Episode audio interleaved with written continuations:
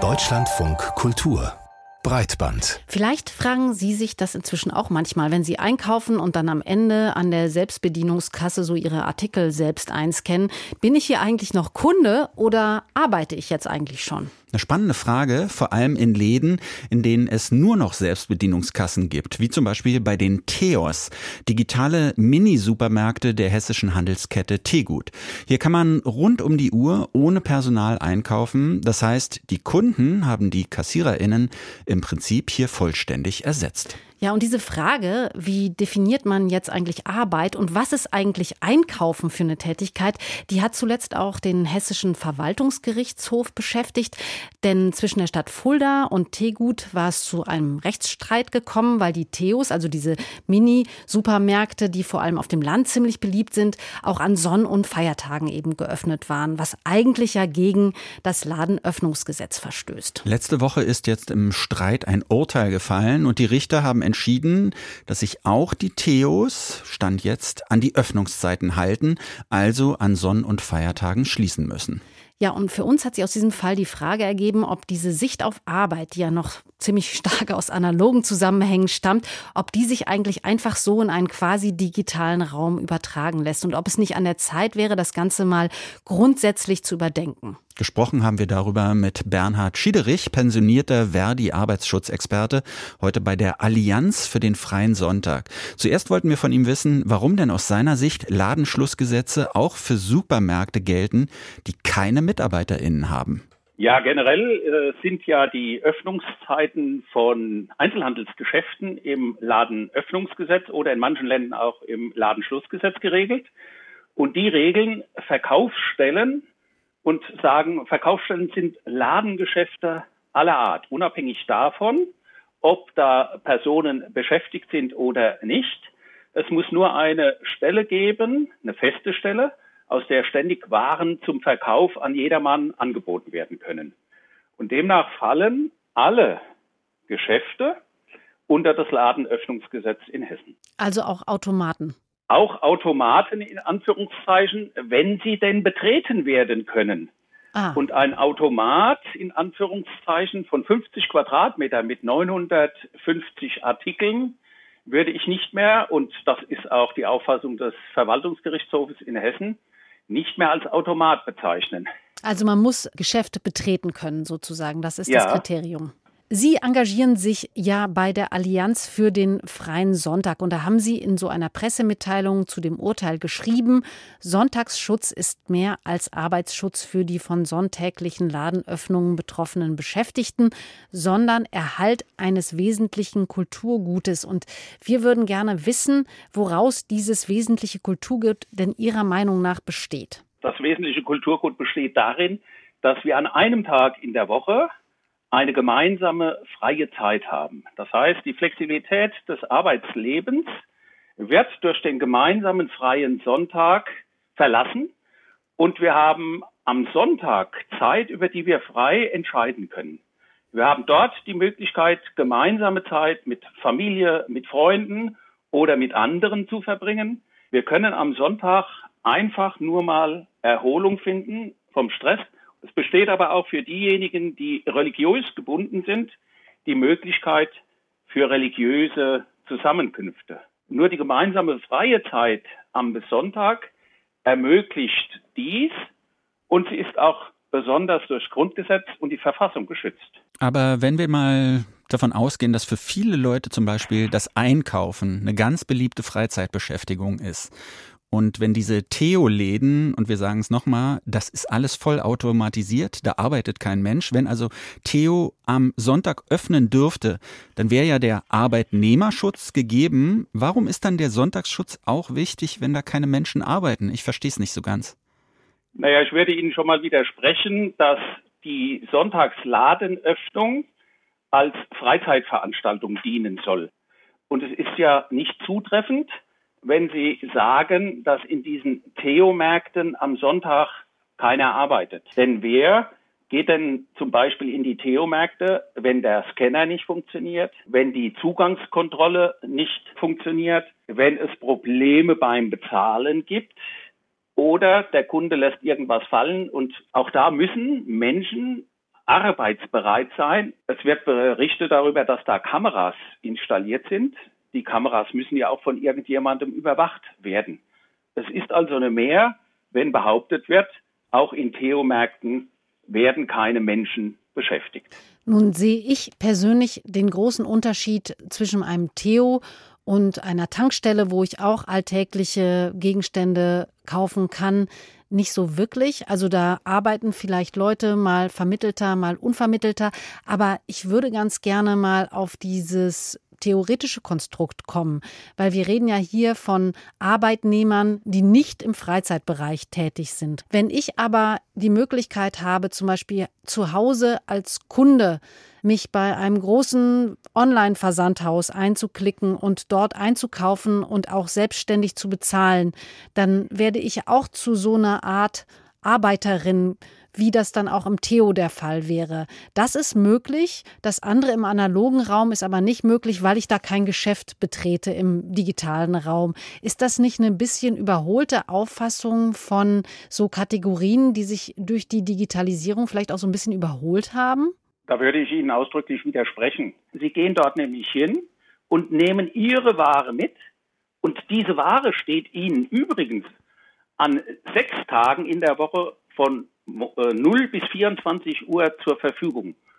Und jetzt muss jemand uns erklären, warum denn ausgerechnet am Sonntag diese Ware auch noch zur Verfügung stehen muss. Ich muss trotzdem nochmal nachfragen. Es ist doch aber mittlerweile so, dass am Sonntag sowieso viele Menschen arbeiten. In der Gastro, als Reinigungskräfte, an Tankstellen, als Fahrer und als Schaffner. Und auch wir beim Radio zum Beispiel arbeiten am Wochenende. Und dann kommt eben doch noch das ganze Digitale dazu, Online-Shops. Ist das dann nicht insgesamt unfair oder sollte man sich nicht irgendwie verabschieden von diesen Ladenschlussgesetzen, die aus, aus der Vorzeit stammen? Naja, ich glaube nicht, dass die Ladenschlussgesetze oder Ladenöffnungsgesetze aus der Vorzeit stammen, sondern die Ladenschlussgesetze wurden ja mal eingeführt als Arbeitnehmerinnen-Schutzgesetz. Von diesem Schutz bleibt leider Gottes nur immer weniger übrig. Und das, was Sie jetzt als Vergleichsberufe oder Tätigkeiten herangeführt haben, ist im Gesetz unterschiedlich geregelt. Es gibt einmal die Arbeit am Sonntag und da reden wir jetzt tatsächlich über die äh, Verkäufer, Verkäuferinnen und die Arbeit für den Sonntag. Das heißt, für den Sonntag gibt es im Arbeitszeitgesetz Ausnahmetatbestände, die am Sonntag arbeiten dürfen, um den Menschen den Sonntag zu verschönern. Das heißt, für Kultur, für Freizeit etc. Theater, Museen etc. sind alle am Sonntag geöffnet, damit wir unsere freie Zeit am Sonntag tatsächlich auch genießen können. Und das ist im Arbeitszeitgesetz als Ausnahmetatbestände auch geregelt, während das geschäftliche Verkaufen im Arbeitszeitgesetz eben keine Ausnahmetatbestände erfährt. Und zu diesen Regelungen gibt es höchstrichterliche Rechtsprechung. Also das Bundesverwaltungsgericht, das höchste deutsche Gericht, hat festgestellt, dass auch weiterhin der Sonntag vom Verkauf befreit werden darf, unabhängig davon, ob Personal oder kein Personal beschäftigt wird. Das Gericht, das hat ja jetzt auch in dieser Begründung gegen die Öffnung der Theoläden am Sonntag geschrieben, dass es auch nicht nur um die geht, die dann im Verkauf arbeiten, sondern auch um die, die dort einkaufen sollen. Es geht also sowohl um das Verkaufen als um das Einkaufen. Das soll man nämlich auch nicht machen am Sonntag. Das klingt so ein bisschen bevormundend, finde ich, wieder vorgeschrieben wird, welche Art der Freizeitaktivität am Sonntag die richtige ist? Naja, die Frage, die sich mir an dieser Stelle immer wieder stellt, ist, warum reden wir hier eigentlich, wenn es darum geht, einfach nur den Verkauf zu begrenzen von Bevormundung? Rechtsprechung, Gesetze bevormunden uns immer. Ich nehme jetzt hier in Frankfurt an meinem Wohnort wahr, dass eine Entscheidung getroffen wurde, dass ich in bestimmten Straßenzügen nur noch 20 Stundenkilometer fahren darf. Das empfinden manche auch als Bevormundung. Ich nehme es aber als Ausübung von Recht und Gesetz wahr, ohne dass ich darüber ausführlich diskutieren muss. Wir müssen immer nur darüber diskutieren, wenn es darum geht, die vermeintliche Freiheit beim Einkaufen der rund um die Uhr an sieben Tagen, an sechs Tagen in der Woche schon möglich ist. Und jetzt soll plötzlich auch diese rund um die Uhr Gesellschaft beim Einkaufen auch noch auf den siebten Tag ausgedehnt werden. Und da gibt es dann plötzlich erhebliche Widerstände.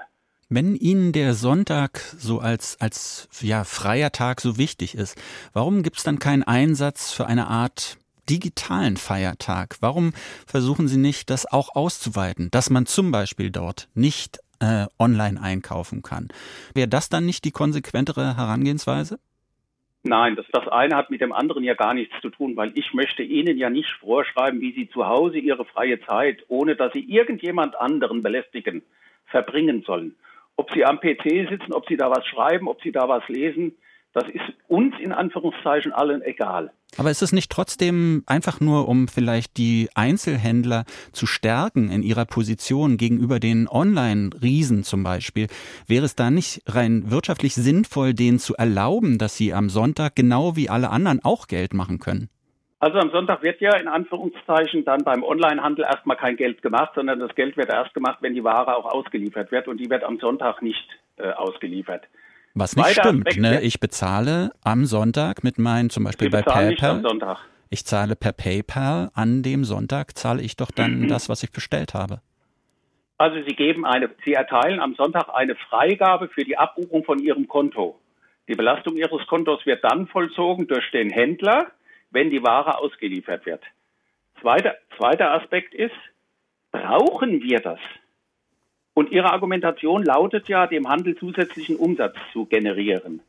Wenn Sie sich vielleicht an das alte Ladenschlussgesetz erinnern, da war Montag bis Freitag 18.30 Uhr, Samstag 14 Uhr. Das wurde immer weiter aufgelöst mit dem verkaufsoffenen Donnerstag. Dann kam die Verlängerung auf 20 Uhr. Und jetzt haben wir rund um die Uhr an sechs Tagen in der Woche. Das Ergebnis, der Handel hat weder zusätzlichen Umsatz generiert, noch hat der Handel mehr Personal eingestellt. Das, was passiert, wenn man sonntags öffnet, ist eine Verlagerung des Umsatzes. Der Umsatz, der möglicherweise am Sonntag getätigt wird, wird an den anderen Wochentagen nicht mehr getätigt. Und dafür, glaube ich, ist der Schutz des arbeitsfreien Sonntages weiterhin zu verteidigen, wenn allein wirtschaftliche Interessen im Vordergrund stehen. Und da hat das Bundesverwaltungsgericht sehr deutlich gesagt, Wirtschaftliche Interessen sind kein Grund, vom Schutz des arbeitsfreien Sonntag Abstand zu nehmen. Und das sollten wir respektieren gemeinsam. So Bernhard Schiederich, pensionierter Verdi-Arbeitsschutzexperte, heute bei der Allianz für den freien Sonntag. Zu dem Urteil, die vollautomatisierten Theo-Minimärkte in Hessen nun an den Sonn- und Feiertagen zu schließen.